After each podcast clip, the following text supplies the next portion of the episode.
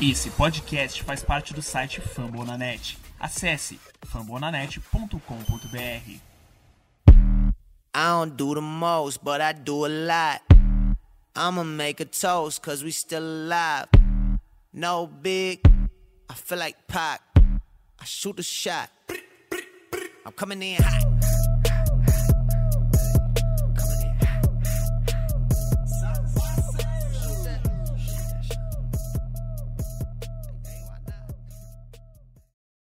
Bem, amigos do We Believe, estamos começando o nosso trigésimo episódio. E hoje eu, Matheus, estou em- com a companhia do Leonardo. Fala galera, de volta aqui para falar do time de São Francisco. Me sigam lá, o perfil free do Steph Curry. Estamos de volta aí para falar de mais uma semana sem três vitórias seguidas. Também conto com a presença de Abraão, que retorna ao podcast. Fala Dub Nation, depois de alguns podcasts fora, estou retornando hoje, né, para comentar sobre o time mais inconstante da liga. Parece que essa terceira vitória nossa nunca vai vir. A gente ganha duas e perde. Até o Houston Rockets, que tá na merda, conseguiu fazer cinco vitórias seguidas e o Warriors não consegue. Não sei qual a explicação para isso, tem uma explicação sobrenatural, né? Mas é isso. Além de coisas ruins, vamos comentar de coisas boas, né? Foi uma sequência que o Curry fez chover. Então, nem só de desgraça vive o torcedor do Warriors. Então hoje vamos fazer o recap dos últimos jogos, analisar os pontos positivos, negativos, fazer uma previsão para as próximas quatro partidas, analisar alguns jogadores que nós podemos trazer com a exceção de jogador lesionado do Clay Thompson, analisar o desempenho dos nossos jogadores na G-League e também comentar um pouco sobre a corrida para MVP.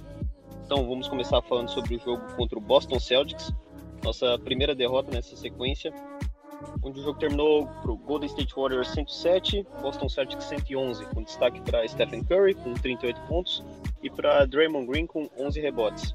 Então, passar a palavra para o Léo comentar um pouquinho sobre esse jogo. Cara, é, foi o típico jogo do Noé, né? O Steph Curry, que fez 108 pontos aí, como o Matheus citou. É, no geral, né, ele junto com o Damon Green, fizeram um total de... O Curry pegou 11 rebotes e o Damon Green também pegou 11 rebotes. Era um jogo que teve pontos bons, tá ligado? Teve pontos negativos. Os pontos bons foi o Toscano Anderson, que ajudou bastante. É, ajudou até mais que o Wiggins e o Ober no geral, tá ligado?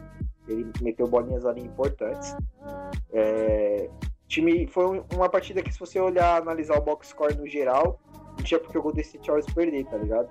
Porque foi o time que pegou mais rebotes, foi o time que fez mais assistência e foi o time que roubou mais bolas, tá ligado? E mesmo assim a gente perdeu o jogo. É, bota um pouquinho aí da dificuldade que a gente teve no jogo pela anulação do Wings, que não jogou tão bem assim. Eu esperava ele mais nesse jogo aí, até pelo fato do Steph Curry ter feito 38 pontos. E ele com, com números de 38 pontos, é, pode, pode se dizer que teve janelas melhores pro Andrew Wiggins, então foi a falta de, de finalização nele, aquele, aquele toquezinho no, no arremesso, porque janelas ele teve, pelo fato que o Curry estava sendo muito bem marcado depois que já estava mais de 30 pontos. E mesmo assim, as janelas apareceram e não foi sólido. E tanto que o maior destaque aí, pode-se dizer, foi o, o Toscano Anderson, né? Que era pra ser contrário, era pro Wiggins estar tendo uma partida melhor que a dele. Mas no geral, foi um jogo que a gente poderia ter ganho, tá ligado? É, não foi uma diferença grande no placar, a gente perdeu ali nos últimos minutos, pecando nas bolas que não estavam caindo. Então, tipo, o time jogou bem, tá ligado? Mas no finalzinho ali não soube, não soube finalizar melhor. O adversário jogou isso no nosso erro e venceu. É uma partida belíssima do Steph Curry, 38 pontos, carregando mais uma vez. O Dermot também teve bons números, apesar de não ter controlado muito bem, com 11 rebotes. Mas no geral isso foi um jogo para ser. Era um jogo pra, mais um jogo que o Golden State poderia ter ganhado, o Golden State Warriors poderia ter vencido, tá ligado? E a gente acabou perdendo e que vai fazer falta lá na frente. É isso. Você quer comentar um pouquinho sobre esse jogo, Abraão? Não, é, eu quero chamar a atenção só para alguns, alguns detalhes desse jogo contra o Celtics. Que, primeiro, o Warriors deu 30 assistências nesse jogo, e o Celtics deu 16. É, o Celtics é conhecido por ser um time bem coletivo, assim como o Warriors, né? Só que a gente conseguiu fazer eles jogarem muito no ISO. Então, a gente conseguiu forçar erros dele. Se a gente olhar o jogo, o, o Jalen Brown, que vinha destruindo na temporada, teve um field goal de 8 de 20 nessa partida. E o Teito teve 9 de 19, então, e 4 de 10 na bola de 3. Então a gente conseguiu, a gente conseguiu jogar, forçar eles a, a jogar em outro ritmo, não rodando tanto a bola e isolar mais jogadas. Só que em contrapartida a isso, é, o, Cel o Celtics fez a gente jogar no ritmo deles, no ritmo de arremesso deles. Porque o Celtics é um dos times que tem que trabalha mais a posse de 24 segundos para chutar. Então eles não produzem tanto arremesso como o Warriors, que, que costuma jogar em um ritmo mais frenético, chutando, chutando muitas bolas, produzindo muitos arremessos. Nessa partida o Celtics produziu 84 arremessos e o Warriors produziu 83. Então teve os dois lados da moeda. A gente conseguiu fazer o Celtics isolar muitas jogadas e dar poucas assistências, em contrapartida o Celtics conseguiu fazer a jogar num ritmo mais, menos acelerado do que o costume. Certo, e eu acho que é importante comentar que um fator preponderante para o resultado foi que nós tivemos um fator inesperado nessa partida. Foi no, no início do segundo quarto nós perdemos o Kevin Looney e como era um, uma situação atípica, não, nós não treinamos para isso, para não ter um big no, no jogo, com, considerando que nós já estávamos sem o James Wiseman, nós tivemos um pouco de, de dificuldade no, no garrafão para pegar rebotes, tanto é que no Celtics e, quatro jogadores tiveram mais de oito rebotes, então acho que isso foi um fator importante para eles. As segundas chances é, proporcionaram mais arremessos, como, como o Abraão disse.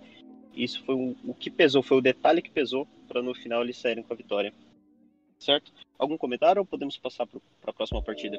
É, o chamar a atenção também é que esse jogo teve poucos turnovers, né? O... Não teve, não foi algo absurdo igual a outras partidas. Eu vou até conferir é, aqui. É não, é, mas é isso mesmo. Que o Warriors, o Warriors só teve 11 turnovers nesse jogo, né? Então, é. 11 turnovers, o ritmo frenético que o Warriors joga não é uma coisa tão absurda, é um número até aceitável. E o Celtics teve mais turnovers que a gente. É, é por isso que quando, quando a gente olha só o box score da partida, as pessoas que não assistiram, é, é muito estranho o Warriors não ter ganhado a partida, porque a gente ganhou em assistências, a gente ganhou em rebotes, a gente ganhou em turnovers, é, a diferença de field goal é bem pequena, que o Celtics teve 46%, o Warriors 45%, só que no tilt, no, no, no, no tudo, o Celtics foi, fez 111 pontos e o Warriors só 107. Mas é isso que o Abraão falou, literalmente a gente mereceu vencer o jogo, porque a gente liderou em rebotes, em assistências, em roubos de bola, que é o principal, e o time do Celtics que acertou só 13 bolas de 3. Eu tô citando só porque contra o Mavis, que é o pior time da temporada em bola de 3, eles acertaram só 18. Só, não, é, eles, acertaram, eles acertaram 18 bolas, né, mano? Que é um time que é o pior em, em bola de 3 ter o Golden State ter deixado acertar 18 bolas é muita coisa, tá ligado? Então, tipo, esse jogo contra o Celtics, que é literalmente era um jogo que a gente ter vencido, que vai fazer falta lá na frente, tá ligado? Que era um jogo bom de vencer, só que a gente pecou nos arremessos individuais dos nossos jogadores, né? O Indies errou muitas bolas, o Ouro também, tanto que o destaque fora o Kirk e, e o Dermon Green, que ajudou muito defensivamente, foi o Toscano Anderson matando umas bolinhas de três, tá ligado? Então, tipo, de uma forma geral, fica a indignação, que era mais um jogo que a gente poderia ter total condição de vencer e não venceu. Então vamos passar para o próximo jogo. Agora finalmente uma vitória. Nosso primeiro jogo contra o Dallas Mavericks. Placar de 147 a 116, um jogo que nós dominamos do início ao fim. Ficou, ficou lembrado pelo career right de Kelly Paul Ober Jr. com 40 pontos. Mas o destaque também vai para todo, todo o coletivo do time, que nós tivemos sete jogadores que ultrapassaram a marca de dois dígitos em pontuação. Dessa vez eu vou passar pro, pro Abraão falar um pouquinho desse jogo. Cara, esse foi um dos melhores jogos dessa temporada, hum, definitivamente. É, a gente foi muito bem dos dois lados da quadra. E mesmo o Mavis fazendo 116 pontos, não corresponde é, o, o, a, de, a defesa do nosso time durante o jogo. Que a gente defendeu muito melhor do que o que o box score mostra. Quando o jogo meio estava ali pegado, é, o nosso defesa estava sobressaindo sobre o ataque do Mavis. Nessa partida, por exemplo, o, o Don City ficou abaixo dos 50% do field goal, que, teve, que tiveram como destaque o Mavis e o, o Pozingis. Então, mostra bem que a gente conseguiu neutralizar um pouco o Don City e o Pozingis acabou sobressaindo sobre isso. E o Kelly Odo Jr. foi espetacular nessa partida, fez 40 pontos. É, eu, sinceramente, não esperava que ele poderia jogar tão bem como jogou nesse jogo o Draymond Green deu 15 assistências e foi somente o segundo, o terceiro jogador a começar uma partida como pivô, a dar 15 assistências em um jogo, é, ao lado de Will Chamberlain e Nicole, Nicole Jokic. É, ele está até mal acompanhado né, nessa lista, só, só fera. E cometemos muitos poucos erros novamente, só foram oito turnovers. É, em compensação, foram 37 assistências, é, um número absurdo. O Damian Lee contribuiu muito bem vindo do banco com 17 pontos, o Michael Moody também com 12. É, nosso time titular todinho passou dos 10 pontos. O Inter teve 11, o Wiggins 18, Toscano 14, Curry 28 e o Obre com 40. E foi uma partida segura que o Warriors venceu com facilidade. O primeiro tempo foi até um pouquinho apertado ali, só que no segundo tempo, terceiro quarto, quarto quarto, o Warriors deslanchou. É, outro detalhe que o Warriors teve 45 rebotes contra 42 do, dos Mavericks, tendo que o Warriors não jogou com nenhum pivô, nenhum pivô de ofício nesse jogo. Como falei anteriormente, o pivô titular foi o Draymond Green. E o segundo jogador mais alto do time era o Wiggins. Aliás, o jogador mais alto do time era o Wiggins. Então, foi uma surpresa como o Warriors dominou no garrafão. O Warriors também fez mais pontos nessa partida dentro do garrafão do que o Mavis. O Warriors fez 55 pontos dentro do garrafão nessa partida contra 35 do Mavis. Então, realmente foi um domínio amplo do Warriors e uma das melhores partidas nossas da temporada.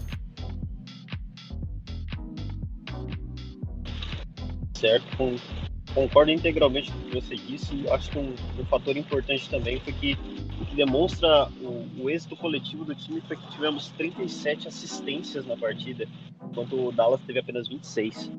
Então vou passar também para o Léo falar um pouquinho sobre esse jogo. É, o Baiano disse literalmente tudo. O Cunhadão aí ajudou com seus 17 pontos. Que é isso que a gente esperava dele, porque o Basemore tá jogando muito bem do banco, tá ligado? Então, quando você tem um jogador, pode-se dizer a palavra sólida, que o Basemore tá jogando muito bem ofensivamente e defensivamente, você tem que começar a olhar pro lado e ficar, pô, também tem que começar a ajudar. E o Lee também fez a parte dele com 17 pontos. Destaque também pro Luiz, tem 18 e por mais que pode parecer que não, né? Porque 28 pontos para alguns que estão liderando a corrida do MVP é muito, mas o Curry basicamente só teve que fazer arroz e feijão, né, mano? Fez 28 pontos. Pelos últimos jogos que ele tava fazendo, fazendo mais de 30 pontos. Nesse jogo ele fez 28, então basicamente a gente. Isso é bom, tá ligado? O Curry, a gente não vê um box score tão avantajado igual a gente vai ver no próximo jogo, que foi contra o Neves. Então, em tese, é significado que o time, no geral, ajudou, tá ligado? É, a gente ficou vivo para ver o Kelly Jr. marcando 40 pontos, né? Ninguém contou, eu vi, tá ligado? Quem diria que a gente ia ver Kelly Jr. marcando 40 pontos depois de ele ter metido 23 no Lakers. Mas foi uma partida.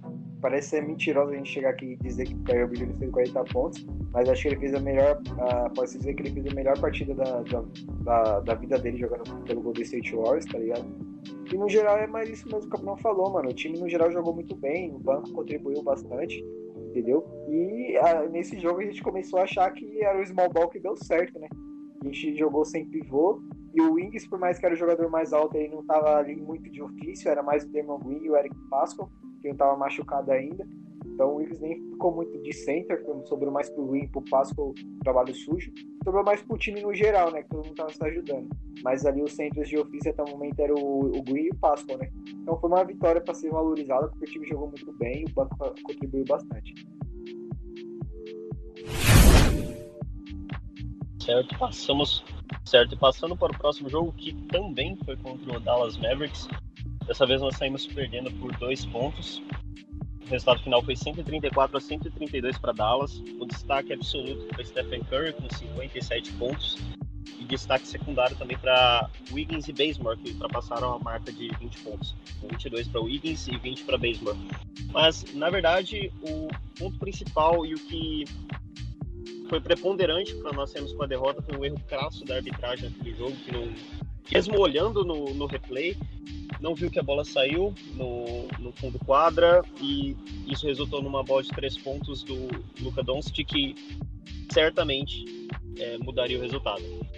Então isso não só tiraria três pontos, como mudaria algumas ações do, do, das últimas jogadas em que não precisaríamos forçar a bola de fora foram preponderantes para nossa derrota. Então, queria pedir para o Léo falar um pouquinho desse jogo, depois passar a palavra já direto para o Abraão. Cara, você disse bem, é, a gente foi garfado, tá ligado? Literalmente. E vou, eu puxo até um remake de mais cedo. É, eu acho que a NBA tem que sentar e ver sobre aquelas faltas que o Don Kit estava é, cavando. E o Curry depois cavou e não deram, tá ligado? É tipo uma falta que você se aproveita, tá ligado? Do adversário. Não é que o, o adversário impõe a, impõe a falta em você, você que se aproveita, tá ligado? Foram dois lances é, seguidos que o Dokic cavou e eles, a arbitragem abraçou e deu a falta de três pontos. E passou alguns minutos, o Curry cavou também e não deram, tá ligado?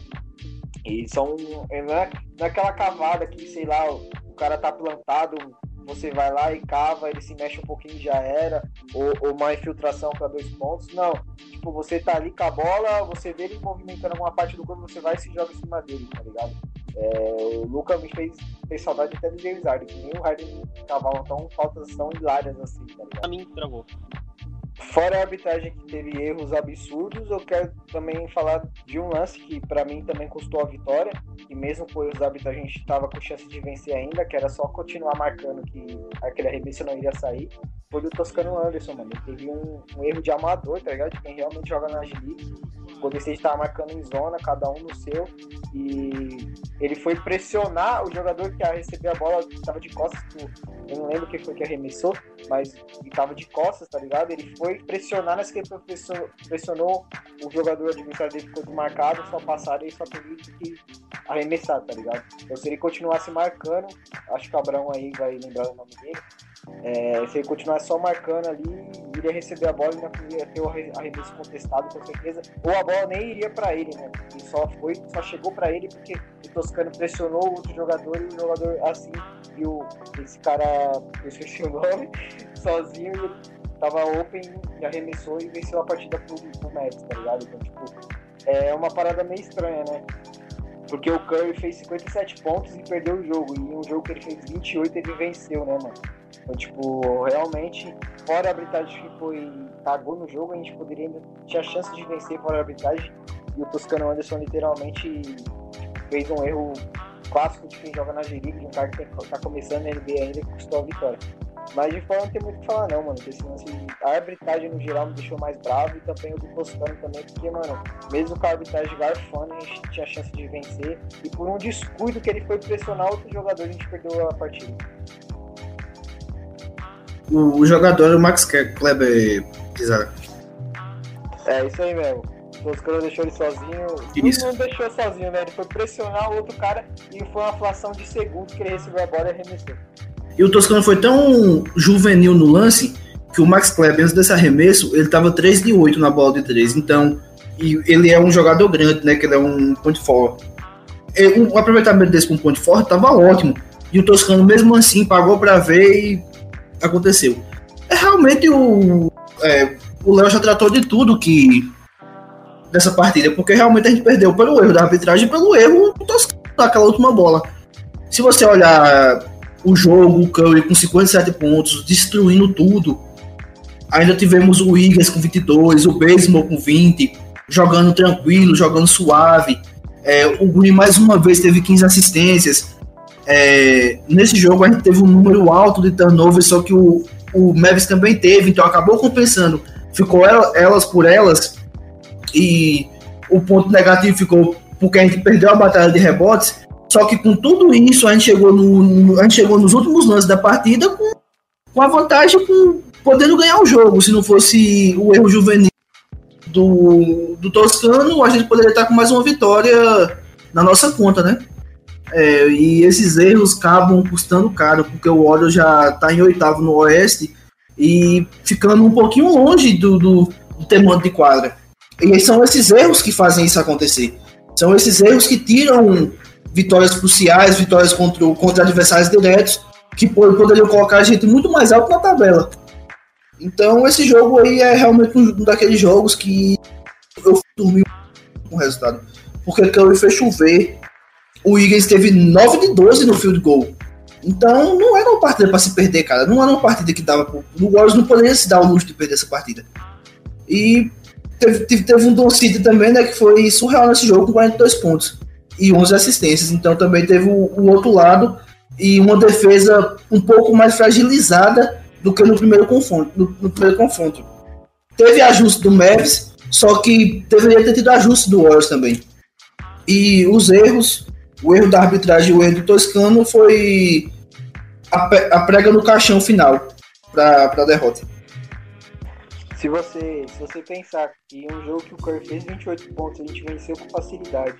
Em um jogo que ele fez 62 pontos, a gente venceu com facilidade. Aí você pensa, pô, o cara fez 57 pontos, a gente foi lá e perdeu, tá ligado? É, tipo, é um jogo realmente pra ser esquecido, tá ligado?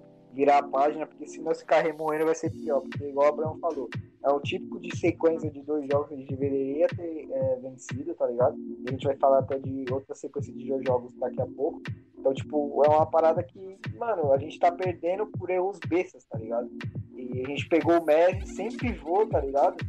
E eles com o Porzingis lá, por mais que o Porzingis estava em baixo rendimento voltando de lesão, mas ainda assim era o Porzingis, tá ligado? A gente foi lá e venceu os caras, tá ligado? Mesmo o Luca tendo atuações igual ele teve nesse último jogo, a arbitragem gorfando, um erro dos, dos canuanos, a gente ainda tinha chance de vencer a gente perdeu, tá ligado? Então, tipo, o Steve Kerr tem que, igual o Abrão falou, no meio da partida tem que ter as alterações aí, corrigir algumas coisas, principalmente de bola do perímetro. A gente enfrentou o pior time em bola de três e a gente foi surrado por eles, tá ligado? E só para completar a parte do Luca, não dizendo que odiando que ele igual o James Harden que ele cava falta, mas ele, ele tá se aproveitando de um benefício que a arbitragem e a NBA deixam, tá ligado? Por isso que eu falei no começo, que a NBA tem que sentar e ver sobre isso, porque é, não é uma falta, você tá se tratando de um jogador, tá ligado? Se aproveitando da situação do outro.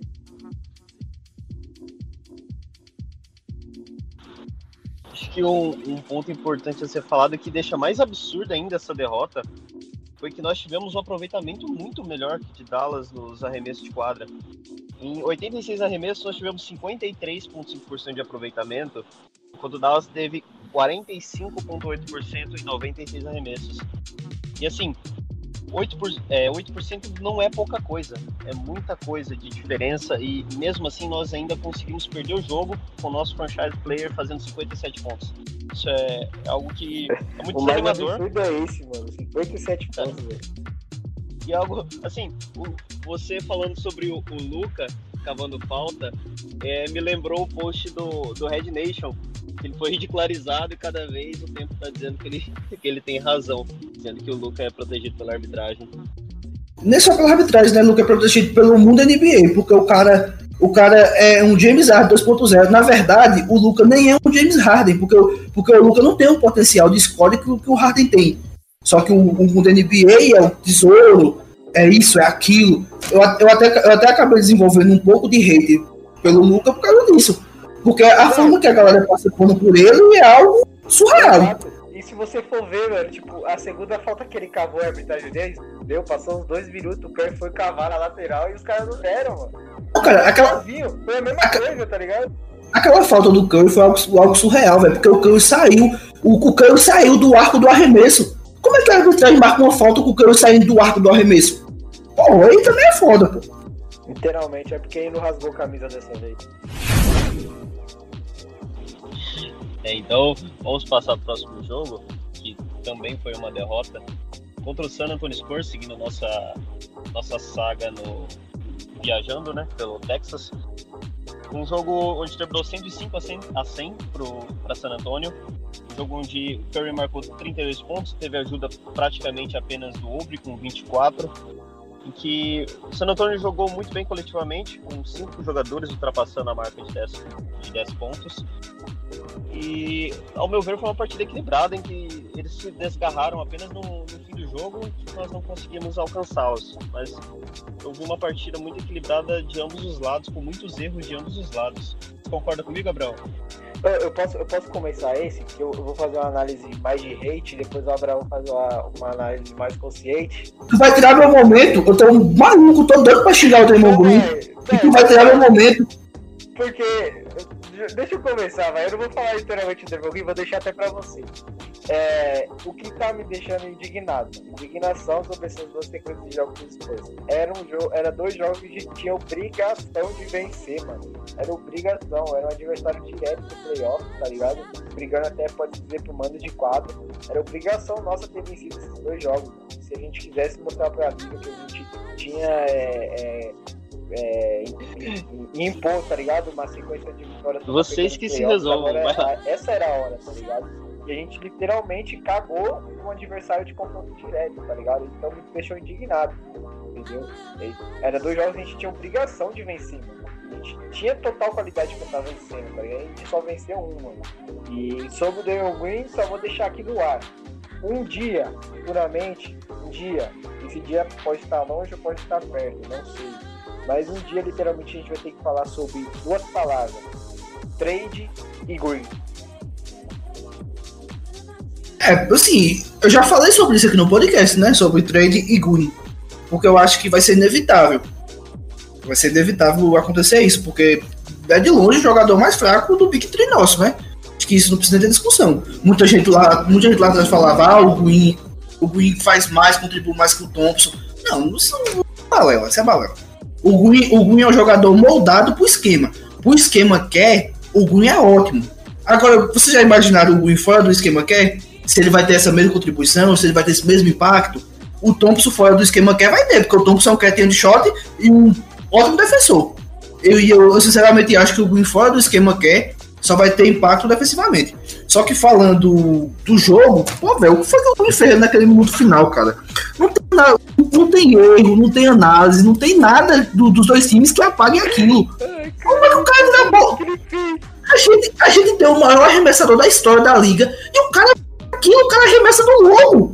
O cara, o cara, tem, o cara tem o pior aproveitamento do time. O cara tem o pior aproveitamento da bola de fora do time. E arremessa do logo faltando 8 segundos. Não faltava 2 segundos, não faltava 8. O pior não, é isso, ele... isso se ele. Vai, pode falar. Não, o pior é que ele nem, tipo, fingiu, tá ligado? Tipo, faz, fez uma movimentação com a bola pra ganhar uns quatro passos. Ele só pegou e arremessou, mano. Tipo, caralho. Não, não. Ele, ele tentou cavar a falta, mas assim. Ele tudo. Ele, Exatamente, cara. Ele tinha, acabado. ele tinha acabado de errar. Quem garante que ele ia acertar três lance livre, mano? Não, pô. Dois ataques dois ataques anteriores, ele tinha errado dois lances livres, que se ele tivesse acertado, a gente tinha ido pro, pro, pros outros 24 segundos com vantagem. Errou! O que, que ele tava pensando? Que ele ia cavar três lances livres e acertar? E o que deixa mais puto, porque na jogada anterior, no ataque anterior, o, o Ken desenhou a mesma jogada, o Curry foi lá e matou de três com facilidade, porque o Curry tava pegando fogo nesse jogo, né? Ele, ele teve mais de 50% da bola de três, tava pegando fogo do período nesse jogo. Aí, na jogada anterior, o que desenhou a mesma jogada, ele matou a bola, ficou 101 a 100, o Warriors faz a falta, o cara converte o dois lance livre, falta 8 segundos, o que desenha a mesma jogada e o Green faz aquilo. Eu queria, eu queria... Ai, meu Deus do céu. Eu não sei se não teve ninguém pra perguntar pra ele assim pro jogo. O que passou na sua cabeça? Você vai passar de pano no final do jogo. O que, o que é passando pano, ele, ele, ele se fazendo desentendido. Arremesso do Curry você via não, porque, tipo assim, se fosse um jogador que tivesse um bom aproveitamento. Vou ter que resolver de novo, cara. Até que a desculpa Esse, dele e ele resolveu uma justificativa. Não, eu cavei a falta pra bater os três lance livre. Mas, mano, ele nem lance livre ele acerta, cara. Ele. Não, é isso, pô. Se fosse o Gooden, se fosse o Gooden, se fosse o Lee, que são shotters, a gente dava pra entender, a gente ia ficar puto, mas dava pra entender, os caras são shotters. Mas foi o Draymond Green o pior, o pior aproveitamento do time. Não é que ele, não é que ele tem um aproveitamento mediano, não. Ele é o pior aproveitamento do time, cara. Pelo amor de Deus. Ele com aquela mochilinha, mano. Ah, vai tomar no cu.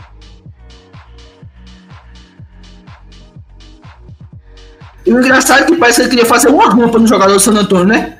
O jogador do San Antônio fugia e ele procurando contato, procurando a rampa. Eu, eu, eu, não sei, eu, não sei, o que ele tava pensando. Se ele tava pensando que ele tava enfrentando quem? O, o Orlando Magic? Pelo amor de Deus, pô, é um time, é um time de Greg Popovich, cara. O time de Greg Popovich é um, é um dos mais disciplinados da liga. O, o Green tinha que agradecer que o Popovich colocou alguém pra marcar ele, tá ligado? Porque é um tipo de lance que o Green tinha que estar sozinho, porque ele não ia fazer mal a ninguém ali. E dobrado no Curry. é, exatamente, mas ele não sei por que Deus ele tava marcado. Ai, cada hora que eu lembro daquele lance me dá mais raiva, cara, porque pelo amor de Deus, que é infantil. não tem muito o que comentar, não. Então, basicamente isso aí que a gente comentou, é, destilamos nosso ódio. Vocês querem falar mais alguma coisa ou podemos passar pro próximo? Não, pode passar, cara, pode passar porque o, não, não teve erro, não teve 30 turnovers que. Esse, aliás, esse jogo o Oz cometeu muito turnover, inclusive. Só que não tinha. Podia, o Oz poderia ter cometido 45 turnovers que não ia pagar esse lance. É, pra deixar registrado, o Oz cometeu 20 turnovers nesse jogo enquanto o San Antônio cometeu metade, 10. Só que não tem erro, não tem erro que, que, que apaga aquilo, não. Aquilo foi pra, pra derrota. Porque dava bom no cara, velho. A gente tem o maior chute da história da liga. O cara tava pegando fogo no jogo, dá a bola no cara. Eu acho que, acho que passou o filme dele naquela game do Lee contra o Bulls, tá ligado? Ele deve ter pensado, acho que eu consigo também. Então, e o Lee é shooter. Igual eu falei, o Lee é shooter. Se fosse o se fosse o Michael Mullen, dá pra entender, porque os caras são shooter, mas o Mano, nem ateu explica, velho. Se, sei lá, dois segundos no relógio, dava pra entender. Mas, mano, tinha oito segundos ainda. Dava pra colocar a bola no chão, passar pro Curry, tá ligado, mano? Mas assim, mano, dá, é... Não, dava pra ele chamar bloqueio, dava, dava pra ele pegar a bola, chamar dois bloqueios e o Curry sair livre. Porque tinha oito segundos no relógio, oito segundos em meia quadra. É um absurdo, é um abismo de tempo.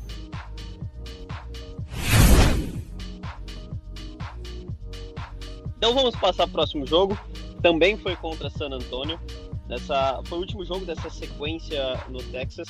Foi um back-to-back, -back, onde dessa vez vencemos por 114 a 91, com destaque para Stephen Curry, óbvio, com 32 pontos. Mas destaco também o, o Pascal e o Basemore, que vieram no banco e contribuíram com 15 e 10 pontos, respectivamente. E o Obre com um double-double, 12 pontos e 10 rebotes. Dessa vez eu vou passar pro, é, esse jogo foi totalmente ao contrário do outro, né? Parece que o Demon Green deu um start na cabeça dele e falou: Não, eu vou ser cerebral. a, a, a, prova disso é que ele não chutou nenhuma bola de 3 nesse jogo. O Green ficou 0 de 0 na bola de 3 nesse jogo. Então ele falou: É, acho que ele deve ter pensado, é. Isso não é minha praia. É, o Curry jogou esplendamente de novo, foi muito bem com 32 pontos. É, um field goal acima dos 50% chuta 40% na bola de 3, que seria melhor que 90% da liga, só que pro Curry a gente sempre espera um pouquinho mais, né? E o destaque pro banco nesse jogo, né? Porque o Baseman contribuiu com 10 pontos, o Demoli contribuiu com 11 e o Eric Pascal contribuiu com 15. E foi um jogo que o Wiggins não contribuiu tanto com 14, o Toscano contribuiu com 11 e o Oubre contribuiu com 12. Então realmente foi uma partida muito coletiva do Warriors. Não foi a melhor partida do mundo, mas a gente conseguiu abrir uma vantagem sustentamos a vantagem, vencemos a, a batalha do turnover que a gente tinha perdido no outro jogo. Nesse jogo a gente teve 10 turnovers só contra 14 do San Antônio. Vencemos a batalha de assistências, é, vencemos a batalha de rebote e a vitória foi consequência de tudo isso, além de, uma, de mais uma ótima atuação do Curry.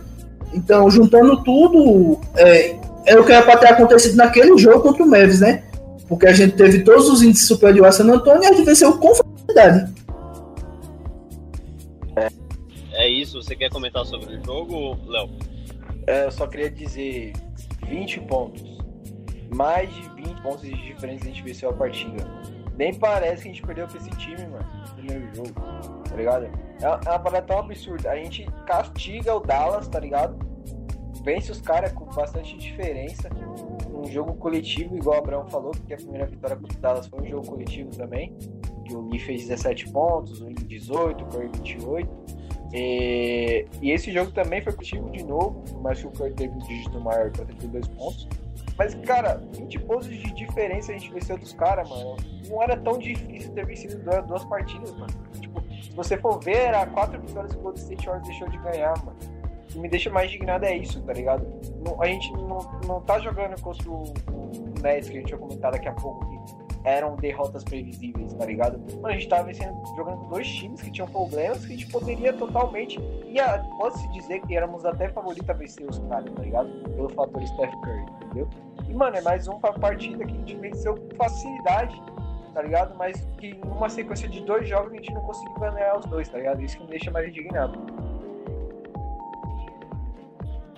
Certo, acho que também não tem muito a comentar Eu só acho importante ter conquistado essa vitória fora de casa, porque eu acredito que San Antonio brigue para entrar no play-in e com o andar da, da temporada, eu acredito que nossa briga vai ser mais ou menos por ali também, então foi importante roubar um jogo Eu só, fora eu de só casa. queria fazer um Então, adendo, vamos é, elogiar o Baseball, que tá sendo o nosso bancário mais consistente e sólido nessa temporada. Beleza. Passando agora para a próxima partida, agora voltamos a jogar nos nossos domínios. Chase Center contra o Orlando Magic. Vencemos por 111 a 105. Um destaque para o Shaq Curry com 40 pontos e, e Wiggins com 21 pontos. Então, quero passar para o Léo começar falando sobre esse jogo, o que, que ele achou. Eu, particularmente, achei um jogo é, equilibrado, em que nós conseguimos ali uma pequena vantagem no final, e isso foi suficiente para acabar com, a confiança do Magic, que sem o Marcelo Fultz não, tá, não tem muitas armas decisivas para o clutch time. Pode falar, Léo.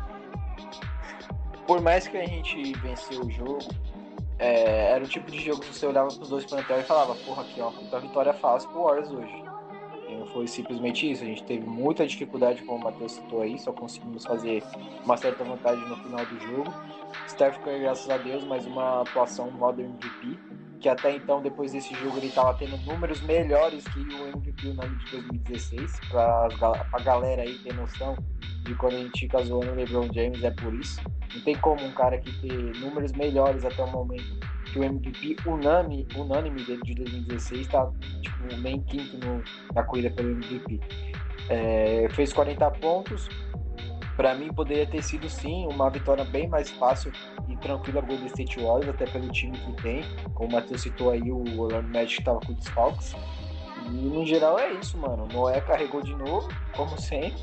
Colocou os animais dentro da água, só, dentro da arca, só esperou a água vir. Então é isso, mas pra mim deveria ter sido uma vitória mais fácil, tá ligado? Eu, eu queria que o Golden State Warriors tivesse vencido com mais facilidade. Não teria que ter deixado esse suspense aí pro final, não. Assim, eu vou, eu vou um pouquinho mais. É, uma direção um pouquinho mais diferente do Léo. Eu nem- acho que Curry foi tão Noé nesse jogo. Ele foi mais Noé em muitos outro- outros jogos durante a temporada. Por quê? É, nesse jogo, o Wiggins teve 8 de 13 no, no field goal e fez 21 pontos. E ele foi fundamental no quarto quarto, quando o jogo estava apertado. Porque o jogo entrou no quarto quarto com o Magic ganhando por dois pontos. E o Warriors conseguiu passar à frente e ter um pouquinho de vantagem com o Wiggins colocando a bola debaixo do braço. Aí o Curry retornou e matou o jogo. E a diferença de pontos ficou pequena em seis, porque no fim do jogo o Warriors vacilou. Só que o jogo estava decidido bem antes do Magic começar a matar a bola no final do jogo.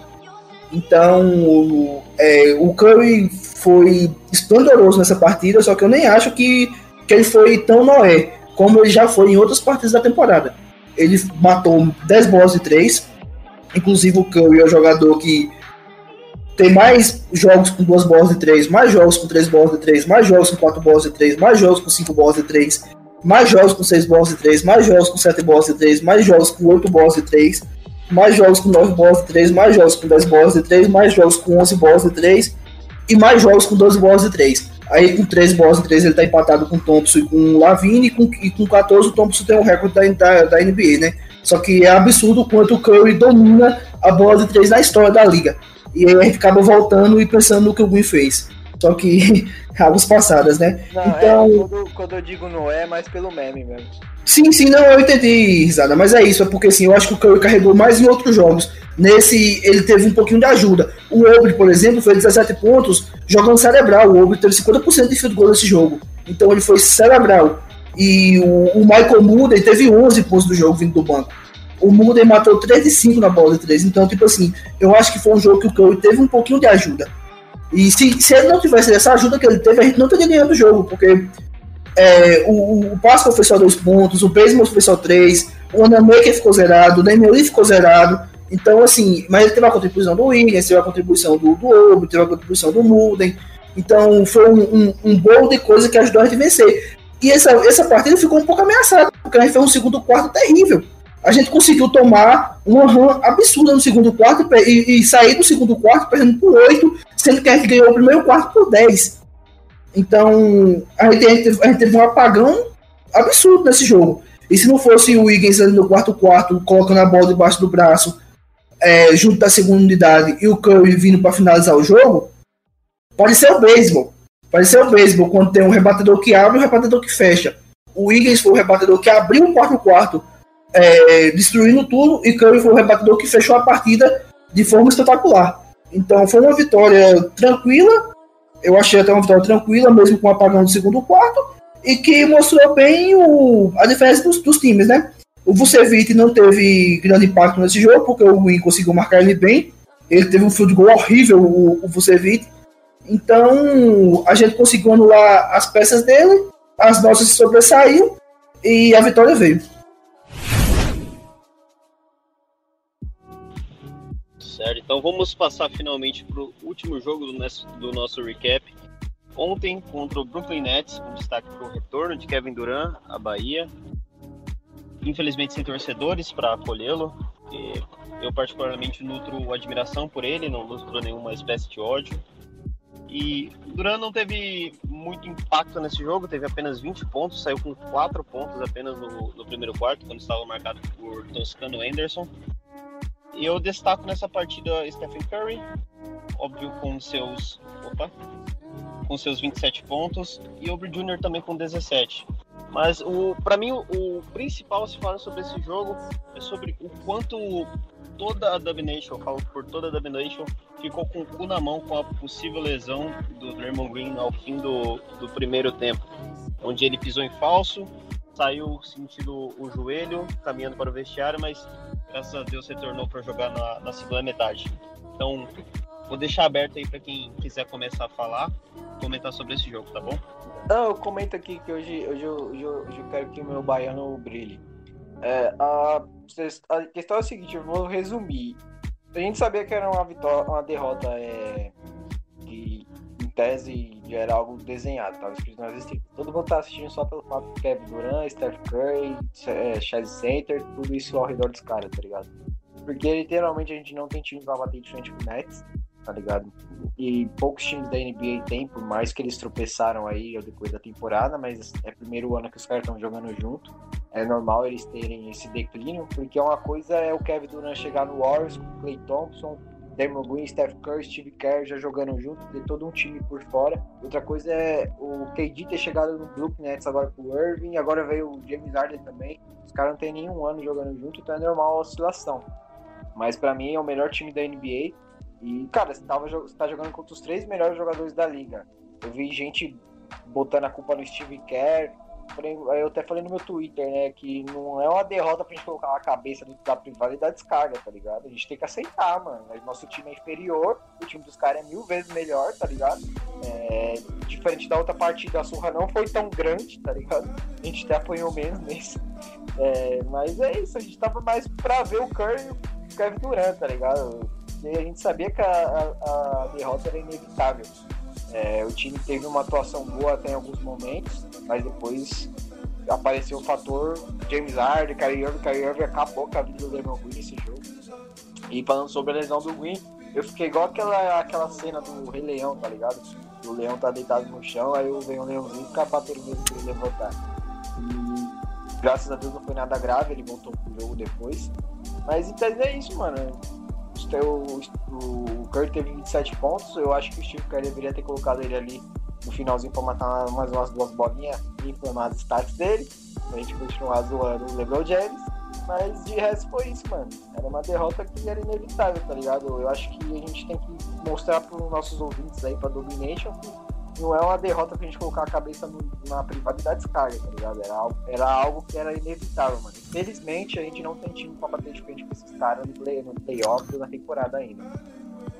Aquela, né, cara? Não, não tem como mesmo, não. Time dos caras é muito bom. Só tem duas formas de ganhar deles. Ou, ou, ou eles começam a jogar, que não foi o caso ontem, né? Ontem, inclusive, apareceu mais gente que, que além dos três craques do, do, do time eles tiveram mais de 53% de aproveitamento de quadra, ou é, o time adversário consegue trocar com eles. E o Warriors ontem não teve poderio ofensivo para aguentar. E, e, e, sabe o que é engraçado? Que o Warriors teve 48% dos arremessos de quadra. Foi, foi, um aproveitamento que foi um dos mais altos da temporada nossa. A gente fez 117 pontos. a gente conseguiu fazer 117 pontos. E mesmo assim, estão tratando como se fosse uma atuação lixo do time. Coisa que não foi. É, eu tinha até feito um dado sobre os três principais jogadores de cada time. É, o, o, o Irving fez 23 pontos com 10 de 17 no field goal. O Duran fez 20 pontos com 8 de 19 no field goal. O Harden fez 19 pontos com 6 de, 6 de 11 no field goal. Então, combinados, eles fizeram 62 pontos, 24 de 47 no field goal. O Warriors, Curry fez 27 pontos, 10 de 17 no field goal. O Wiggins fez 17 pontos, 7 de 15 no field goal. E o Obre fez 17 pontos, 6 de 15 no field goal. Combinados, fizemos 61 pontos, 23 e 47 no, no field goal. Então, mesmo nosso trio sendo bem inferior, nas stats, não foi. O, o que destoou aqui foi um James Harden com, com 16 assistências. Fora que o que destoou entre nosso trio e o trio deles. Então, o, o, realmente o entorno dos caras funcionou melhor do que o nosso. E, tipo assim, o time deles é melhor que o nosso. Então a gente tem que aceitar e, e pronto, vamos pra frente. Era uma derrota até previsível. A gente, a gente jogou até bem devido às circunstâncias da partida. Eu só fiquei decepcionado mesmo com o aproveitamento do perímetro de Curry, que foi 2 de 9. E em compensação ao, ao aproveitamento dele no perímetro, ele fez 8 de 8 na bola de 2. Ele ficou 100% na bola de 2. E, e, isso me remete a uma pergunta: por que o Curry não, infiltra mais? Ele é tão cerebral por ele estar infiltrando. Ele teve um jogo contra o San Antonio. O segundo, que ele infiltrou muito, ele foi muito, bateu muito para dentro. E, e ele deveria fazer mais isso. Porque ele é muito bom fazendo isso também. O Curry não é só bola de três. Então, quando ele tá batendo para dentro, é um jogo tão cerebral que remete à pergunta por que ele não faz mais isso. No jogo de ontem, quando ele, quando ele tava 1 de 5, vai para dentro, bate bola, cava falta. A gente fala tanto que cava falta é uma coisa negativa, só que tem pontos, certos pontos do jogo, cava falta é negativa. Vai colocar pontos no placar, o cara tem 93% do, de, de, de lance livre. Ele vai colocar pontos no placar se ele cavar uma faltinha ali. Então, é, um, é esse tipo de coisa que, que dá para entender. E eu vi uns comentários no WB Nation falando que o Curry sumiu um pouco do jogo. É algo que eu concordo e discordo. Realmente ele deu um pouquinho de sumida pelo patamar do jogo, só que o Curry também não é esse cara que produz arremessos, que produz 10 arremessos em sequência. Ele não é esse cara. E quem achar que ele é esse cara, conhece o Curry errado, porque o Curry nunca foi isso na carreira toda. Então, é, teve uma sumidinha pelo patamar do jogo, só que, pensando por outro lado, o estilo dele é esse. E é uma derrota aceitável, cara. Sinceramente, é uma derrota que eu nem fiquei puto, porque a gente perdeu um dos maiores times da liga. É com certeza um time que vai estar tá em pelo menos final de conferência. Então não tem como ficar tão puto com, com a derrota de ontem. É, eu acho que a única coisa que a gente tem que. que a gente pode olhar e falar, pô, isso aqui foi uma merda mesmo, é a marcação de fora do perímetro. Que a gente já tá falando isso aí de jogos após jogos. O, o Steve Kerr não tá conseguindo. Não sei, não sei se é porque os jogadores são um QI baixíssimo mesmo, ou o Steve Kerr não tá conseguindo ajustar. Ontem. Tá... Ô, Risada, é, é um ponto também que ontem não foi nem isso Ontem não foi nem isso. Ontem foi o Warriors fazendo dobras é, no Duran, no Irving e no Harden. Como é que você dobra? Você dobra em um time que tem um potencial ofensivo que o Nets tem. Eu acho que a estratégia foi errada, não foi nem a defesa, foi a estratégia montada para a defesa que foi errada. Ontem eu acho, eu acho que ontem ficou muito no, no, no, no staff, não foi nos jogadores. Eu, no, no, no, geral, concordo, mas eu digo assim, é, no, na marcação fora do perímetro, o Golden State tá deixando a desejar faz muitos jogos, tá ligado? É, é, o tipo de defesa no perímetro que se você colocar o Ben Simmons ali, é capaz de acertar 10 bolas no jogo, tá ligado? A, em si, a ideia de você dobrar é errada. Foi uma ideia burra, tá ligado? O, o time que era, é, é, ele apostou num, num sistema que deu errado, tá ligado? É igual você citou aí sobre o porquê que o Curry não, não marca pra dentro. Ali naquele jogo ele achou que a melhor decisão era forçar as bolas de três, tá ligado? Foi uma decisão que ele tomou errada? Foi, não deu certo. Então eu acho que é a mesma coisa que o Steve Kerr pensou. Por mais que, que seja meio óbvio dobrar, tipo, no KD ou no Harden, o Kyrie Irving, por exemplo, que tava no homem a homem junto com o Dermon Green, tá ligado? Que fez o Green passar mal, é, poderia dar certo como poderia dar errado, mas a gente sabe que a chance de dar errado era muito maior ainda. Mas a defesa no perímetro do Warriors tá marcando muito mal, mano. Muito mal, muito mal mesmo. Tipo, a gente tem o exemplo aí do Dallas, que é o, é o pior time em arremesso de bolas de 3 e matou 18 bolas no jogo da gente. Eu acho que o Steve Kerr tem que começar a ajustar mais essa, essa defesa no perímetro, tá ligado? Tem que marcar mais de perto, não sei o que tá acontecendo se os jogadores têm preguiça de marcar, porque eu acho que não deve ser isso. Ou são fracos mesmo, porque a gente tá tomando muita bola de três, mano. Muita, muita, muita mesmo. E a gente não tá tendo a mesma capacidade, tá ligado? De responder à altura. Certo, galera. Então, eu particularmente eu não assisti a partida, então vou, vou deixar só apenas com um comentário dos nossos profissionais aqui. Vou, vou passar para o preview dos próximos jogos. Pode ser, galera? Demorou. Então, nossa, nossa sequência agora nos nossos próximos quatro jogos serão contra Cleveland Cavaliers amanhã, segunda-feira, contra o Heat na quarta-feira, esses dois primeiros em casa. Depois nós viajamos para pegar o Magic na sexta-feira, depois o Charlotte Hornets no sábado. Então, gostaria de primeiramente puxar do Abraão é, a expectativa dele para essas partidas. Ele acha que tem algum jogo chave nesses quatro e uma perspectiva de quanto que ele, se, ele acha que com quantas vitórias ele acha que nós vamos sair dessa sequência. Depois já, já passo automaticamente pro, pro Léo puxar. Eu acho que o jogo-chave é os Hornets. É até meio estranho falar isso, mas os Hornets estão jogando muito bem, né? O Gordon Hayward é um jogador que eu curto demais, jogador puro fundamento, tanto no ataque como na defesa, e é um jogador é, que eu acho sensacional. Não é, um, não é um jogador de elite, mas é aquele cara que contribui sempre. O Lamelo, que é o, o Roy da temporada, e era até minha pique, né? Eu queria do Warriors, que não aconteceu, mas eu tô, eu tô até feliz com o James Wiseman também. Então eu acho que o jogo contra o Charlotte é, é o jogo-chave. Eu aposto em uma vitória contra os Cavaliers, em uma vitória contra os Heat. Eu acho que dessa vez a gente vai conseguir essas vitórias seguidas, porque eu, eu, eu também acho que a gente vai vencer o Magic. E o jogo contra os Hornets é uma, um ponto de interrogação. Aí vocês podem até falar, ah, mas tá apostando em vitória contra o Heat. O Heat não tá jogando absolutamente nada essa temporada. Aliás, o, a, a, eles ter chegado na final da temporada passada foi um puro acaso, foi um puro Copa Covid. Então, eu realmente não tenho medo do Heat. A gente pode até perder esse jogo, porque nosso time é inconstante. Só que o, o Heat não inspira medo. Olhando assim, cara, é uma sequência com o Cleveland, né? Heat, Orlando e Hornets, é isso, né, Matheus?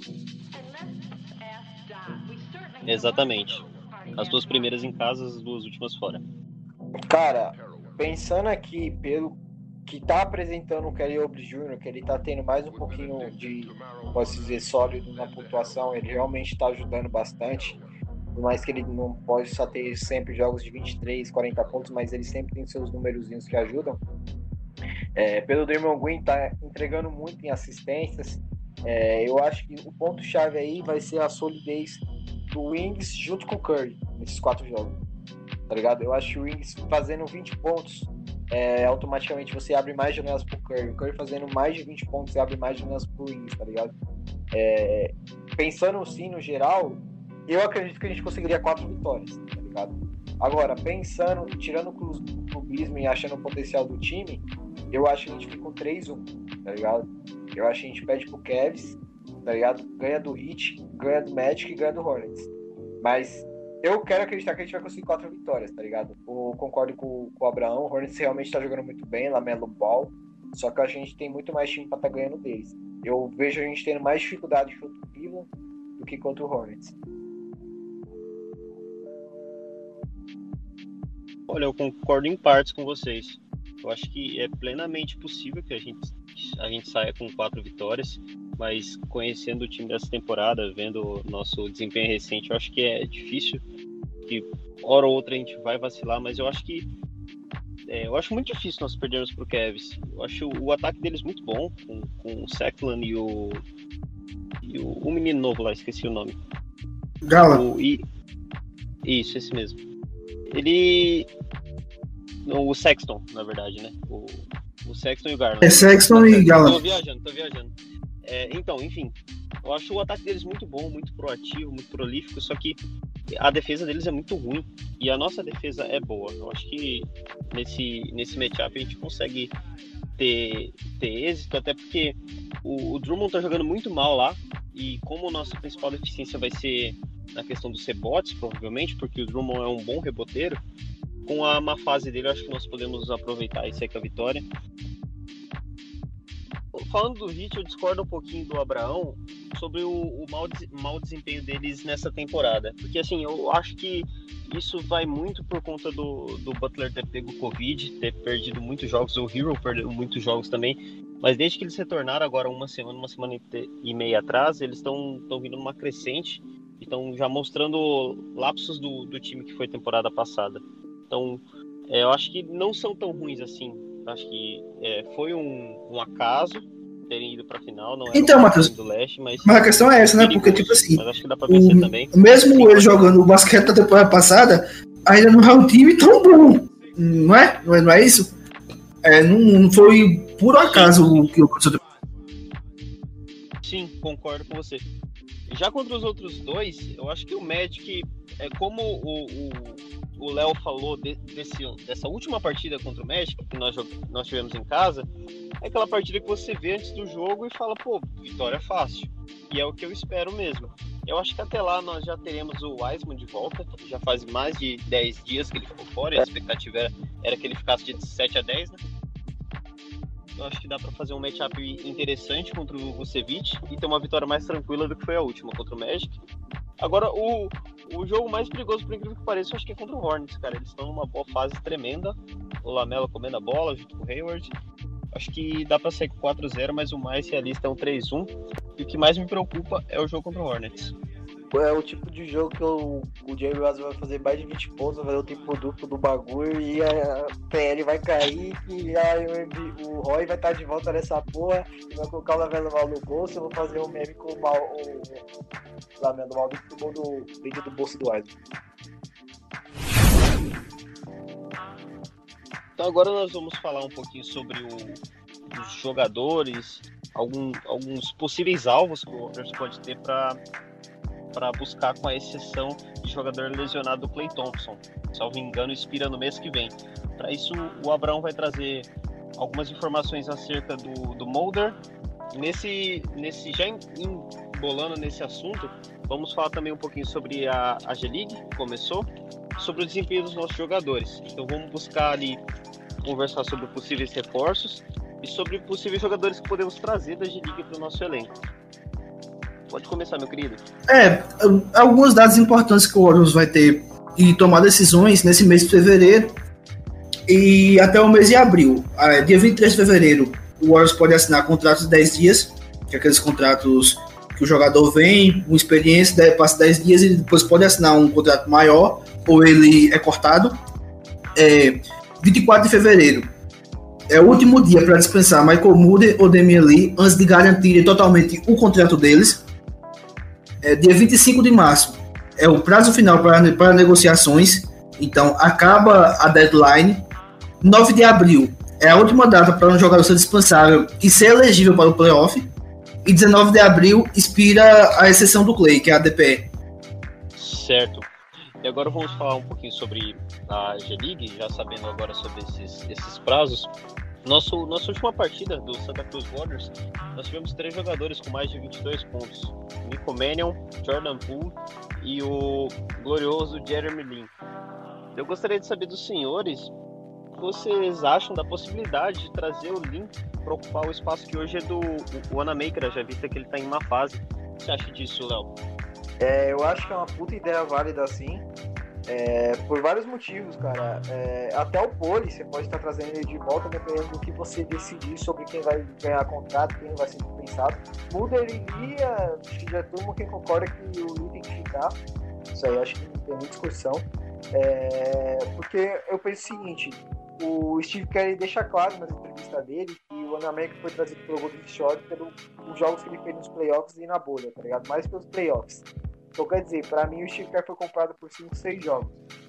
É, você tem o Lee, não pelo jogo que ele fez ontem, tá ligado? Mas você tem o Lee que já foi um dos principais, tá ligado? Jogadores em outras franquias, tá ligado? Que ele desempenhou bem o papel de, de amador, jogou do lado do Kobe, etc. É um jogador bastante experiente, por mais que ele estava afastado, acho que mais de um ano da NBA, mas é um puta jogador experiente. Porque eu penso o seguinte, você só vai concordar comigo, mas eu consigo ver com facilidade o, o Lee fazendo algo que o Anamerk faz, tá ligado? Tipo, não é tipo um jogador que você pensa, pô, acho que ele vai ter um pouco mais de dificuldade, não. O Lee pode muito bem fazer o que o Anamerk faz, mano até o Poli pode estar fazendo, tá ligado? Então, o, não só o, o Lin, mas trazer o Poli de volta, dependendo de como vai se resultar os contratos aí, de quem fica, de quem sai. Porque o Poli ele pode ajudar muito sim na bola de três e principalmente na armação. Eu lembro que a gente ano passado elogiava muito nos últimos jogos dele, que ele tava tendo mais QI na hora de armar o jogo, tá ligado? Não tava tendo aquela síndrome de ficar arremessando de três toda hora, pensar mais nos companheiros, tá ligado? E na armação do jogo. Então, o Lee, Lin, sim, mano, eu queria que pra ontem ele estivesse no Golden State Warriors, tá ligado? Aproveitar aí, o quanto mais cedo você trazer ele demais, quanto mais cedo você trazer ele pra ele se adaptar ao sistema, é melhor ainda, tá ligado? Porque é um tipo de jogador que ele não, você não vai perder com ele, mano, ele no elenco, tá ligado? Você não vai perder, você vai ganhar, tá ligado? Aí o quanto ele vai te, te, te, te entregar, aí é outros 500. Aí, só, só pra completar o Nico Mann, o Nico Mann ainda acho ele muito mas ele é assim um talento que a gente tem que ter paciência para desenvolver ele mais lá na frente. E lembrando também que o Lin já jogou no Warriors, né? Então ele tem um já tem um histórico com, com a comissão técnica, com a organização. Acho que seria interessante dar uma, uma chance para ele. E quanto aos contratos que, que expiram agora nesses, nesses próximos dias, eu ficaria satisfeito se o Warriors renovasse ou garantisse os contratos tanto do Mulder quanto do Lee. Acho que o Lee é bem improvável que não aconteça a renovação, né? A garantia por conta do parentesco com o Curry, mas eu também ficaria satisfeito se o Mulder tivesse esse mesmo caminho. Sobre o Wanamaker primeiro, é, eu nem acho que o Wanamaker é tão ruim, principalmente defensivamente. Defensivamente ele contribui bem. Ele, ele tem um dos melhores rates defensivos do, do Warriors então ele, contribui bem à defesa. Só que no ataque ele é nulo. E ele é um armador. Um armador não pode ser nulo no ataque. Então, realmente, a troca dele por Lin, na minha visão, vai ser inevitável. Até porque o Lin é mais jogador que ele. Mesmo sendo totalmente soft defensivamente. Só que isso acaba compensando, né? Porque é uma segunda unidade, ele vai, ele vai ter minutos reduzidos. Não é nem tão. Não é nenhuma coisa tão primordial que ele tenha que ter. Sobre Lee e Mulden, eu renovaria com os dois.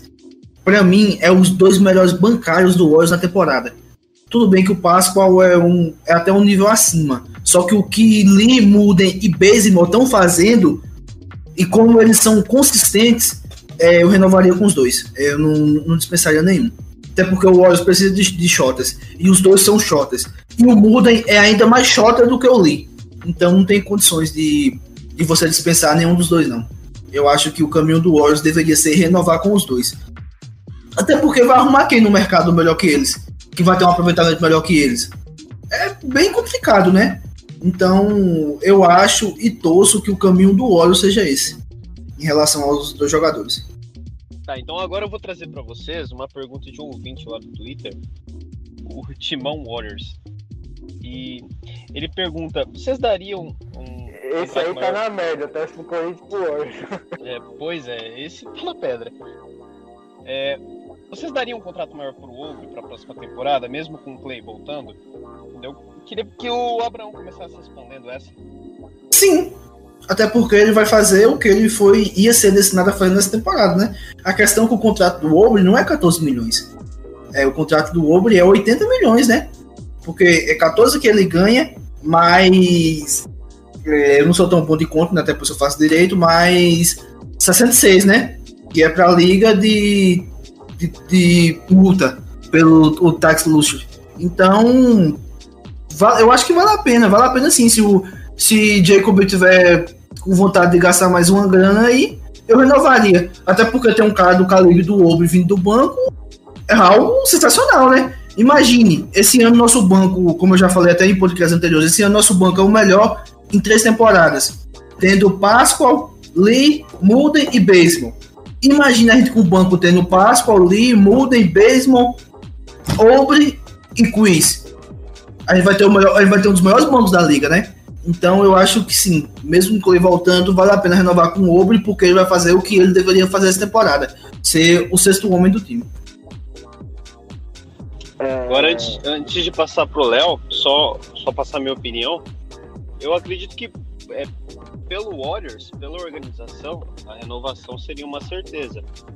Mas vamos considerar que é, uma, é um novo contrato. Ele não vai aceitar receber o que ele, o que ele recebe hoje eu acredito que ele não aceite receber menos que 20 ou 18 por ano.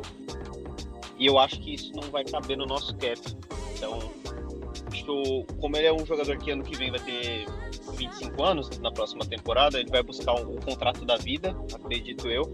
Principalmente se destacando no Warriors, acredito que ele vai buscar dinheiro ao invés de ficar num, num time competitivo separar duas coisas que o, Golden, o torcedor do Golden State Warriors tem que entender. Quando a gente fala de renovação do Obre ou manter ele, a gente fala isso pensando no que vai se desenhar no time para a próxima temporada. A gente não tá pensando no agora. No agora ele vai jogar aqui, tá ligado?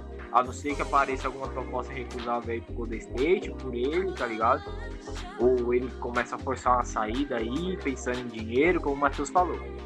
Mas pensando no futuro desenhado, voltando o Clay Thompson, é, a gente vai ter o Clay da Austrália lá, que vai estar jogando no nosso time a partir da próxima temporada, que o moleque está iludindo nós com as bolas de 3 dele na Austrália.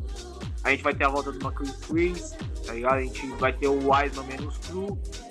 Então o Golden State, o ano do Golden State Warriors é a próxima temporada, para brigar por título. Então pensando no próximo ano, devemos renovar sim, tá ligado? Como o Abraão citou. Seria o sexto homem. Você teria o sexto homem, com o Lee do lado dele, com o Baseball do lado dele, com o Pato do lado dele, com o Quiz, etc.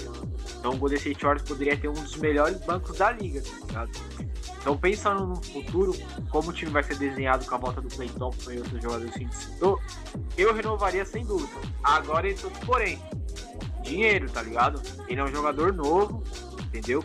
Só que o que, me, o que eu acredito que faça ele diminuir menos tá ligado? E assinar por, sei lá, dois anos com o Golden State Warriors, por exemplo, é a, a incerteza que ele tem de time. Porque o Obre nunca foi um jogador de ter um time, uma, um, como posso dizer, ter uma, ser sólido de um time só. Ter alguns anos em um time só. O Obre sempre foi trocado. Ele já foi do Wizards, ele já foi do Suns, agora ele tá aqui no Warriors, tá ligado? Então ele nunca teve uma casa, tá ligado? Ele é a mesma fita do D-Low. D-Low pulou de galho e galho. Veio do Lakers, foi pro Nets, agora veio, veio para cá e foi pro, pro, pro, Minnesota. Então, o que me faz acreditar, ter esperança que ele pode pedir menos para ficar, tá ligado? Ou o Jacob Evans pegar um valor, ó, esse valor aqui tá bom para você, tá bom para mim, eu consigo pagar uma taxa. É, se ele botar na cabeça que ele assinando por, sei lá, dois, três anos, e ele sabendo que vai jogar do lado do Clay, do, do Steph Curry, vai ter um time competitivo para ele jogar, e ele vai desempenhar um bom papel, tá ligado? Eu acredito que ele renovaria. Só que aí também tem igual o Matheus falou, ele é novo, tá ligado? Ninguém sabe como é a cabeça do cara. Às vezes ele pode chegar e falar assim, mano, eu quero isso ou eu saio. Ou às vezes ele pode ser pé no chão e entender que o melhor para ele vai ficar, é ficar aqui por uns dois, três anos e pedir um, um dinheiro que vai ajudar o time a ser campeão, tá ligado? Alguém chegar nele e falar assim, ó, você aceitando esse valor, você vai estar tá ajudando o planejamento, a gente vai estar tá sendo competitivo, competitivo ao título, porque você vai estar tá ficando e etc. Então vai muito da cabeça dele. Eu acho, eu acredito que sim, ele aceitaria diminuir alguma parte para estar tá ficando, tá ligado? Mas a gente sabe que no, no, fim das contas são negócios. Amanhã o Golden State pode muito bem trocar ele, tá ligado? E a gente ter falado tudo isso aqui em vão. Então, eu acho que independente do Obre assinar ou não conosco, acho que nós vamos é, pagar o Tax, nós vamos ultrapassar o cap de novo, pelo quinto ano consecutivo, porque nós temos, temos que, que aproveitar esse resto de Curry e Clay, e eu acho que, que é importante falar, eu não sei se vocês concordam comigo, mas acho que a, a pick que seria do, do Minnesota já foi. Eu acho que, que não vem pro Warriors temporada que vem, é, eu acho carruagem. É... Vai pro saco. Então acho, então acho que no draft vai ser difícil encontrar essa peça para ser bancária. Então vai ter que ser na algum free agency ou alguma troca. Então, se, mesmo se o Obre não, não ficar, eu acredito que nós vamos ter que depositar essa grana em outro jogador no é, mercado. pra completar, pra, pra gente fazer uma discussãozinha rápido, alguém consegue pegar a lista aí de quem vai ser os agentes livres da próxima temporada? Porque vai que dá um, algum jogador aí bom, dá uma de Kevin Durant. Derosa era o jogador que eu queria. The Rosen? Sim, porque não é um, um, não é um, um jogador de elite, só que é um jogador que pode contribuir bem demais com a gente. Porque eu fico imaginando que a gente poderia ter um time com Curry, Clay, DeRozan, Wiggins e Green. Era, seria, e, e aí fazer o, o Wiseman vir do banco. Seria uma questão arriscada? Seria. Só que eu acho que poderia dar fit porque o DeRozan não tem o nosso estilo. Ele seria um cara mais de, de mid-range, de bola de dois ali. Então, e ele cresceu muito o QI dele com o Popovich. Tá, tá chutando uma porcentagem maior de. a maior porcentagem de bola 3 da carreira e tá com, com a maior média de assistência da carreira. Então, eu acho que tudo depende do valor, né? No valor certo, é, seria uma aposta que eu faria. É, vamos ver aí. É por isso que eu citei isso, porque a gente vai ter. Acho que o Ladipo também vai estar de free agente, se eu não me engano. Só que aí o, o Oladipo não seria uma, uma boa opção, né, Léo? Não, eu, Acho que eu sei. nós eu nem só- conseguiríamos. Não, só tô citando assim, quem vai estar de agente livre, né? Aí é, é- é aquilo, né? O Curry chega ali e opa, pum, Felipe Pão Doce, às vezes o cara assina, né? Olha, de nome que eu acho que é, poderiam ser possíveis, tem o Kyle Lowry, tem o DeMar DeRozan, Blake Griffin, o Lamarcus Aldridge, Não, o Aldridge já tá velho já. O Lawrence Dennis tem Schroeder, chance, o é, que... Tim Hardaway Jr., o Lod Dallas, Tem o James Harden também, né? Danny Green. Não, James Harden não tem, mas tem, Le tem LeBron James. Oh my god! LeBron e Curry juntos. Olha aí, o All- o All-Star esse ano vai ser rico por ser LeBron. Aí, tá, pô, eu acho que o mundo acabava, mano, se isso acontecesse. Ave Maria. Tem o É, Ibaka, Vou até rezar o Pai Nosso aqui, que você é louco. Dá até arrepio de pensar nisso daí, mano. Nossa, e Bacão? o Low Williams, por enquanto o Lonzo Ball também. Opa, Cara. Eu, eu- eu tinha até, eu tinha até feito uma lista, velho, de, de, de possíveis jogadores que eu, que, eu, que eu ia arriscar. Vou até ver se eu acho aqui. Que tinha uma lista, tinha o, o Miles Lennon, tinha vários jogadores assim que, que, que eu arriscaria pro nosso banco. Então, tem mais alguma coisa pra falar? O, o Abrão foi atrás da, da lista dele, né? É, Eu tô procurando a lista aqui, cara, mas assim, eu tô lembrando assim, ó, de nome.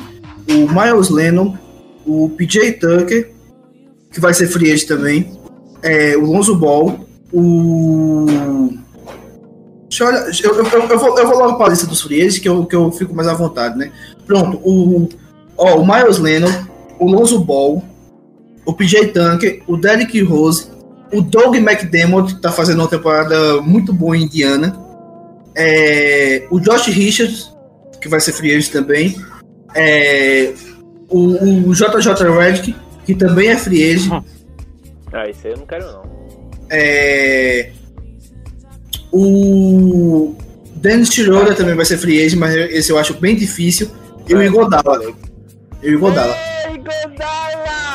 Ah, sim, sim, sim. Tem mais um. O Will Barton também. Eu tinha colocado na lista. Esse, eu acho que eu acho que todos esses jogadores poderiam é, produzir bem vindo do banco no Warriors. Nenhum vai titular, todos vindo do banco. Certeza que o Godala vai ser na core. Certeza, certeza. Nem que ele receba uma migalha, tipo, Deus que uma coca, tá ligado? Mas ele vai ser na core, certeza. Não tenho certeza igual eu. Também acho que ele vai tentar uma última dança ali com. Última dança Ah, pra ele, né? Não pro, fala- fala. Pro Clay. Fala assim não, mano, senão eu vou chorar, mano. Quero ler do, do, do Last Dance, mano. Eu tô já imaginando, tá ligado? Última, última temporada do Godala, ele vai lá, ele voltando de lesão, quando esse State fica, puta que pariu. E já tô sentimental já. Mas eu, eu não sei vocês, mas eu acho que só se o, o Roteiro Steph de filme, roteiro de série.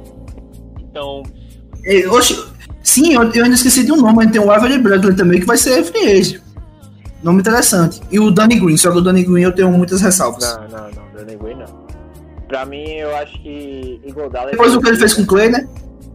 Não, só pra completar o raciocínio, eu acho que Igodala pra mim é certeza que vem. E. Não, eu acho que dificilmente o, alguém, algum All-Star, tá ligado? Assina com o Warriors, porque se você for ver os únicos All-Star que tem ali é o Kyrie Irving, que em tese não daria certo ele vir pra cá, que ele teria que ser reserva do, do, do Steph Curry. E eu também não aceitaria dividir minutagem nos últimos anos do Curry com outro jogador. Então, pra mim, acho que o número mais, o nome mais possível aí é o Igodala, tá ligado? Vindo de, de, de bom ato, de bom coração. Aí o que vier Então. depois é loucura. Se, se, o, se o Curry conseguir arrastar alguém aí dessa lista aí, é aquilo, né? Vai ser bem-vindo. Então, acho que dificilmente vem, vem estrela, ou vem jogador é, consagrado, vem ótimo, porque nós não temos bala pra pagar. Por isso- jogadores que aceitem ou Por isso- receber o mínimo, É, por isso que ou falei, por receber isso que eu a. falei. a- Por isso que nessa lista que eu fiz aí, eu foquei mais em jogadores pra vir do banco, né? Jogadores que podem contribuir muito, porque Não, nós estrela é praticamente impossível, né? Não, nós entendeu. Só que, tipo assim, é, no ênfase de mais, tipo, Lonzo Ball, Rosen e tal. É, igual eu citei. O Igodala eu acho que é o único que é certeza dessa lista de jogadores, tipo, já consagrados na liga, entendeu? É isso. Então, galera, podemos fechar por hoje? Vocês querem passar a caneta e mais alguma coisa? Então, galera, queremos agradecer a audiência de vocês. Estamos encerrando aqui.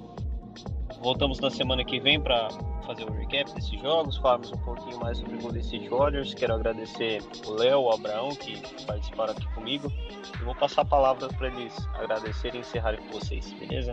Abraço, let's go Warriors! É isso aí, galera. Mais um RPG Podcast aí. Torcedor para torcedor. Estamos juntos. Quem ouviu até o final aí. Então, escuta aí no seu, no seu, no seu Spotify, na plataforma aí nova net, tá junto com a Anime. E é isso, mano. Vamos pra mais uma semana aí de Warriors. Vamos ver se a gente consegue essas três vitórias seguidas aí que nunca sai. Sou o Leonardo, nos conheço como Risada, no perfil do Steph Curry, segue nós lá. Tamo junto. É isso aí, galera. Obrigado a todos que chegaram até aqui. Guerreiros como nós. E é isso. É, vamos ver a nossa sequência aí nos próximos jogos. Torcer para ser quatro vitórias, né? Que a gente precisa dessas quatro vitórias para se estabelecer em um time de playoff. É, meu nome é Abraão. Não estou no Twitter como os demais colegas, só que essa semana deve ter texto na nossa coluna, que é no mesmo site no Famo da Net. É, geralmente eu escrevo textos lá e você pode encontrar eles acessando o mesmo canal nosso do podcast. E essa semana deve sair textinho novo sobre o Curry. É isso aí, galera. Até mais. Até o próximo e let's go, Warriors.